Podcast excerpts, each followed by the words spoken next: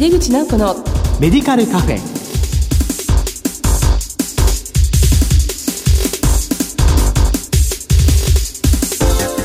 こんばんは。帝京平成大学薬学部の井出口直子です。井出口直子のメディカルカフェ。この番組は医療を取り巻く人々が集い語らい情報発信する場です。さて今月の特集テーマは法改正と薬局薬剤師ですこの後ゲストにご登場いただきます。お楽しみに。井出口直子のメディカルカフェ。この番組は武田手羽の提供でお送りします。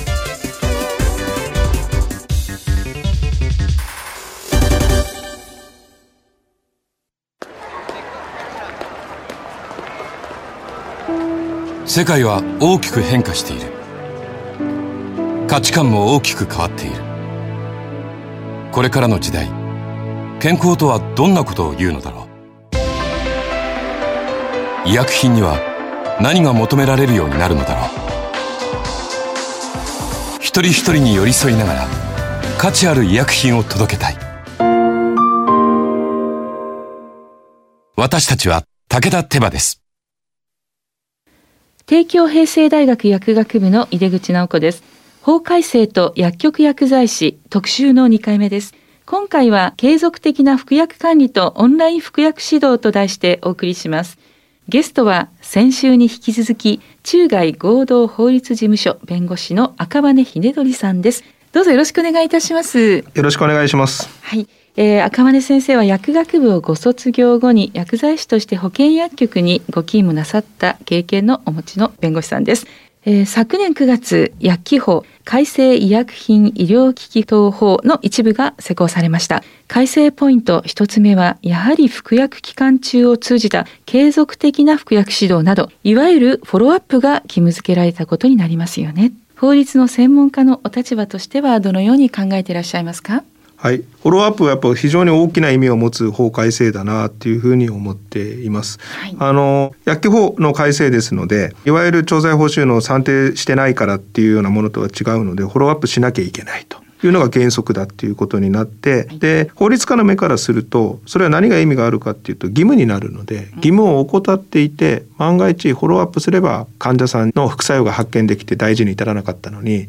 それがしてなかったので大きな副作用になってしまったとかっていった時には当然義務違反に基づく損害にあたるのでそれは損害賠償の対象になりうるっていうのがすごく大きな位置づけなのかなっていうふうに思っています。なのでこれ義務化されたっていうことは単純に法律が変わっただけっていうことではなくてそういうリスク管理の観点からもこれを適切に行わなければいけないっていうことはとても重要だっていうふうに思っています。そうですねまあ、全て薬局がお渡ししたお薬に関してですね、まあ、全ての患者さんに対して、まあ、フォローアップの目でまず見ていかなくちゃいけない。で必要な患者さんにはきちっとやっていかないと、まあ、何かあった時の責任が、まあ、非常に薬剤師には、まあ、重くのしかかるということが今回の改定のポイントということで、まあ、今回の改定は、まあ、全てにおいて薬局薬剤師の責任をきっちりとですね、まあ、定められたところが、まあ、特徴であるかなというふうには思うんですがこのフォローアップにあたって薬局で実施についての注意点ですよね、はい、これを教えていただけますか、はい、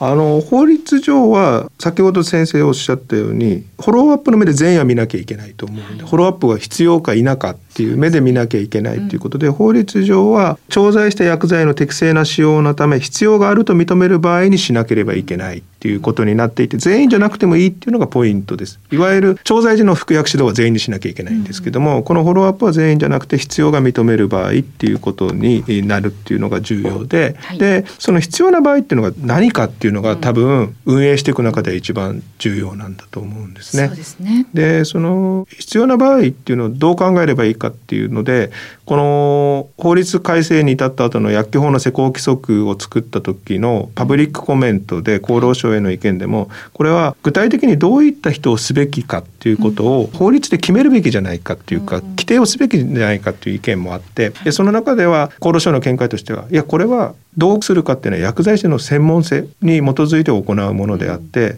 同じ薬であっても必要な人もあれば必要じゃない人もいるし、えー、ということだと思うので個別に判断していく必要性があるとなのでなかなかルールを決められないっていうのはやりづらいというかどうすればいいのどこまでやればいいのっていうところも そうですね、えーはい、あると思うんですけども、はい、そこはでもやっぱりプロだからこそプロで判断してくれっていうのは非常に合理的だと私は思ってますしむしろ決められる方が嫌だなと。プロフェッショナルであればその人を判断自分でできるっていうのは当然だと思いますので、まあ、そこはあのなかなかルール決めるっていうのは難しいと思うんですけど運営としてはそれはやっぱり薬剤師として常にその患者さんを見て出てる薬とその患者さんを見てじゃあこの人どうしたらいいのかってフォローアップするかどうか決めてじゃああとどこまですればいいのかどういうタイミングですればいいのかっていうのはまあこれから議論もしていくところだと思うんですけどいろんなこうデータとかも集まってくるかもしれませんけども、あの今の段階ではやっぱりそこは専門性に基づいて行うんだっていうことをぜひ薬剤師の皆さんに意識をしてもらって行っていくっていうところがまあ行っていく上でのまあポイントかなというふうには思いますね。はい。まあ日本薬剤師会があのフォローアップの手引きというのは昨年の7月ですね。出てまあ私もすごい見たんですけど、まあ結局はまあ個別に判断します薬剤師がですね、まあ、例えばハイリスク薬だからといって一律やるんじゃなくて、まあ、その患者さんの服薬状況、え疾患の特異性、えー、出ている薬の特徴に関して、まあ、全部判断しなさいということだと思います。まあ、これがまあ先生もおっしゃるように、まあ、薬剤師としてのプロフェッショナルをある意味尊重された内容だなというふうに思いますし、まあ、機械的にやらないっていうことは、まあ、患者さんにとってもですね、まあ、その手引きにも書いてありますけども、まあ、機械的な通知みたいなバンバン送っても患者さん嫌になっちゃいますし、まあ、答えたくなくなっちゃうところもありますから、まあ、人との、まあ、薬剤師との信頼関係を築きながらそれをやっていくってことですかねそこは。でそれを逆にこう記録に関しての注意点みたいなものもありますか？はい、あの記録は重要になってくると思うんですね。記録は今まではですね、いわゆる薬歴っていうのは法律上の記録義務っていうのはなかったんですね、明確には。薬局にもないし、はい、薬単規則にも明確にはないんです。ただ皆さん算定をしているので、管理用の算定をしているので当然薬歴は残すっていうのは当たり前になっていたところなんですけども、はい、それは法律上の義務ではなくて算定してるからこその義務だったっていうことになったんですが、今回の薬局法の改正、えー、薬剤師法の改正では、はいそれらのことを記録することがまあ義務になったと。いうことがこれとても大きいと思います。法律上の義務になったので今までは薬歴残してないで算定してるとそれは算定してない不正請求じゃないかっていうことだけだったんですが今後はこれは薬局法に違反する薬剤師法に違反するっていう議論になるのでそこは記録を残すっていう意識を今まで以上に持っていくっていうことが一つ。それともう一つは対物から対人へって言われる中で対人業務に関する紛争というかこういう説明を受けてないとかですね、うん、そういったフォローアップされてないとかって当然想定される中で、その時に薬歴に残っている記録にそういうことをしたっていうのは残っているかどうかっていうのはものすごくその紛争の中で重要なんですね。一方的に薬歴って残すんですけど、それでもないとあるのでは全然違いますのでそういう意味ではそのリスク管理の観点からも記録重要ですし、ただそれが毎回同じことが書いてあるような記録だとすると本当にやったのっていう当然になってしまうので。だからまあ全部が全部は大変なんですけどもいわゆるこう具体性をある程度持つと一部でもいいのでそういったことを持つとか連続的に流れがあるような薬歴にするみたいなことっていうのは、うん、その報酬上も重要だし患者さんのためにも重要になってくると思うんですけどその自分のリスク管理のためにもそういったことが必要になってくるのでそういったことを意識して記録を残していただけるといいのかなと思います。それともう一点あの運用の件でちょっとあの先ほど、えー、あの一応法律上はですね記録もそういう残さなきゃいけない使用状況を必要だと思ったら継続的かつ的確に把握しなきゃいけないっていうことになってるんですね。でその上で指導しなきゃいけないっていうことになっているので継続的かつ的確に把握するって非常に重い文言になってるんです。そうです、ね、なのでただ先生がさっきおっしゃったように一律にメール配信だけでダメだっていうのは当たり前で継続的かつ的確に把握できてないのでね、なので記録残す時もそうなんですが、うん、継続的かつ的確にそういうことができているかっていう視点で記録を残すっていうのも重要かと思いますね。なかなか大変そうです。継続的かつ的確に、まあ先生の中でちょっとお持ちのイメージがありましたら教えていただけ継続的かつ的確には難しいですね。よくわからないところはあるんですけど、まあ継続的っていうのは飲んだ後のことをイメージしていると思うんで、うん、的確にっていうのはだからどこまで的確にっていうのは問題だと思うんですけど、うんね、ただ送るだけでフォローはしてるじゃないですか。はい、大丈夫ですか？フォローしてるんですけど、義務はやっぱり把握することまで義務になっているので、何らかのやっぱり回答を得てそれに基づくっていうことがまず最低限必要だっていうことは重重要だと思いますね。つまり患者情報だよね。患者さんからの情報をきっちり聞かないと一方的に送って何かあったら言ってくださいとかじゃないってことで、ね、おっしゃる通りだと。そこの返事が返事までが一応義務化になってる。ただ拒否されちゃうとどうしようもない、ね、まあ、まあ、そうですね。拒否されたことはまあ記録に書いてそれは重要だと思いますね。ことなわけですね。はいはい、まあその患者さんの服薬状況あるいは飲んでいる薬剤ことに関してまあ何をね的確にっていうのはこの方にはこれを聞かなくてはっていうことですよね。でそれを聞いて返ってきた答えを把握して記録をするということです。まあやってる人はやってると思うんですよね。日常の中に、はい、今までやったことじゃないかということかもしれないんですが、まあそれが義務化されて法的にきちっとされたということが大きい特徴なんですね。はい、あのこの改正秋法のポイントのもう一つ、オンライン服薬指導についても法制化されましたよね。この点についてはいかがでしょうか？はい、オンライン服薬指導はあの今までは対面ではなければいけないっていうことに、はい、長大臣の服薬指導ですね、はい、対面が原則になっていたんですが、それを一部例外的にいわゆるテレビ電話的な映像と音声でやり取りをするものでも可能にするっていうことで、これが今までは対面原則だったのに、それが一部解禁されるっていうのは非常に大きな影響があるかなとは思ってました。で、ただ実際これ昨年の3月ぐらいにルールが厚労省の方から示されていわゆる施行規則も示されたんですけど見てみるとかなり厳しい条件になっていてその計画を作らなければいけないだとか初診初めて出る薬は基本できないとかで処方箋も在宅に行っているのかオンライン診療したものじゃいけないなんていうことでかなり厳しくなってるんだけどなかなか現実的にオンライン服薬指導進まないのかなっていう厳しいなと。この薬機法の改正に基づいて行うのは厳しいなっていう印象を持っていますというところです。そうですか私も見ましたけども確かに厳しかったとは思うんですがこのオンライン服薬指導については新型コロナウイルス感染症に対する次元的な特例措置として、まあ、昨年の春からですね、まあ、いわゆる0410通知と言われていますけども初診の患者さんで服薬指導計画を策定してなくても実施できることになってますよね。でこの点も踏まえて、まあ、今後どうなっていくか、ま、解説をお願いいたします。はい、本当にこの新型コロナウイルスの関係で、あのオンラインは一気に進んだと思っています。はい、なので本来オンライン服薬指導解禁になったのが昨年の9月ですけども、結局その影響ってあまりなくて、あのいわゆる0410対応っていうことで、今先生言ったように初診でもいいし、計画もいらないし、またさっき言った薬局補助はテレビ電話が義務付けられてますけども、こちらの0410は電話でもいいということで、非常にまあ簡易にって言っては怒られるかもしれませんけど、こう制限がかなりなくなって、まあ、コロナ対応のためにやむを得ないということで、えー、これが進んでいると。ですから実際薬機法上のオンライン服薬指導と0410コロナに対する0410対応っていうのは、まあ、全く別物になるんですけども、どちらでやるかっていうとやっぱりどうしても0410対応の方が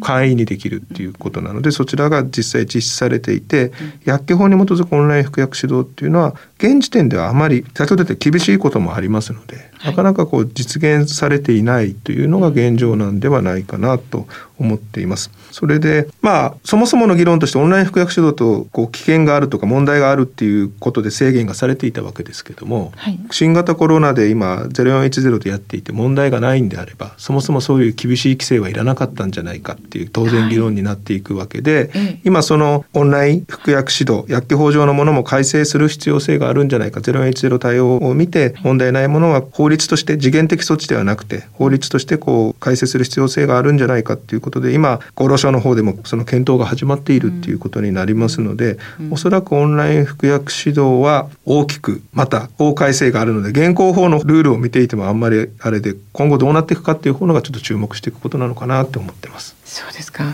うん、今のところ、まあ、先生の予測では0410に合わせていくんじゃないかという、ね、そこまでいくかどうかですかね、はい、ただあれで健康被害がないっていうのあればそれでいいんじゃないのっていう議論には当然なっていくんでしょうかね。っていう気はしますね。はい。まあ、現場としては非常に気になるところだと思いますし、うん、まあ、いくつかオンライン服薬指導オンライン診療のシステムをね、まあ、たくさん会社が出していて、まあ、どうしようかとか。なっていますけども、まあ、ちょっと様子をね見守っていきたいというふうに思います。え改めまして改正薬法の目的の観点を踏まえましてですね、まあ、これからの薬剤師に求められていると感じられていらっしゃることをお話しいただけますか。はい、えー、なかなか薬局法の改正に至る経緯では薬局薬剤師に対して厳しい意見もあった中でこういったことになる、うん、でも結局改正内容を見たらフォローアップが義務付けられるっていうことで、はい、そこは今まで医師からのタスクシフトとかタスクシェアリングだなんていうふうに言われてますけど医師は経過観察義務っていうものがもともとあってあの薬を処方した後にその場合によっては経過も見る必要性があるなんて言われていたところが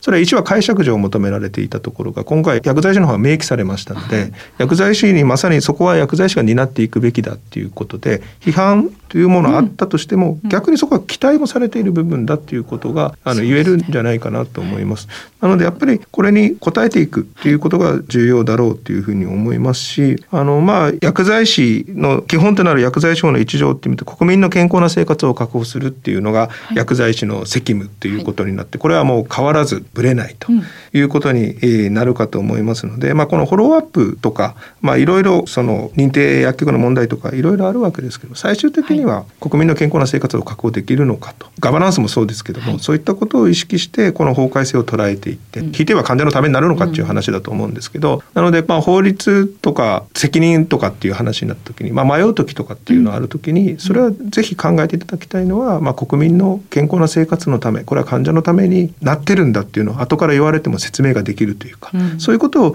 意識しながら業務に行っていくっていうのが結果としては改正薬局法の目的というか、はい、そういったことにも応えていくということになるんではないかなと思います。なるほどありがとうございます。まあ医師の経過観察義務というのはまだ法的にはね、まあ、解釈であったということですよね。で医師の働き方改革もありますし、まあ、そうすると今回のこの法改定っていうのは薬剤師がある意味、まあ、責任がある以上、まあ、きちっとした位置づけられる国民の健康のためにこれだけを法的に抑えている仕事ですよということを、まあ、しっかり国の中で位置づける法律でもあったというそうですね。まあ、責任の話になっちゃうので嫌なんですけど、でも責任を問われるってことはそれ期待をされていてその業務を任せられているっていうことですので、そう、ね。はい、いう権限もあるそう権限がある、まさにそこをやらなきゃいけない。やってくださいっていうこともそうですね。薬物療法のフォローアップはもう薬剤師の仕事になったと、それはもうやらなきゃいけないし薬剤師がやるということでそういう期待でだからこそ裏には責任がついてくるんだっていうそういう後ろ向きじゃなくて前向きな話でいいと思います、ね、私たちも志を一本二本も高く持ちながらこれからのね仕事をやっていくことで、まあ、国民の信頼を得ていくということですね。はい、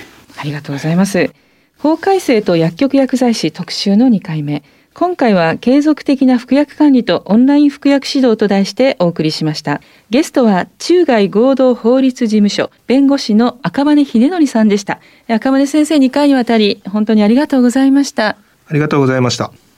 世界は大きく変化している。価値観も大きく変わっている。これからの時代、健康とはどんなことを言うのだろう。幅広いラインナップで信頼性の高い医薬品をお届けします。一人一人に向き合いながらどんな時でも健康を咲かせる力を。私たちは武田手羽です。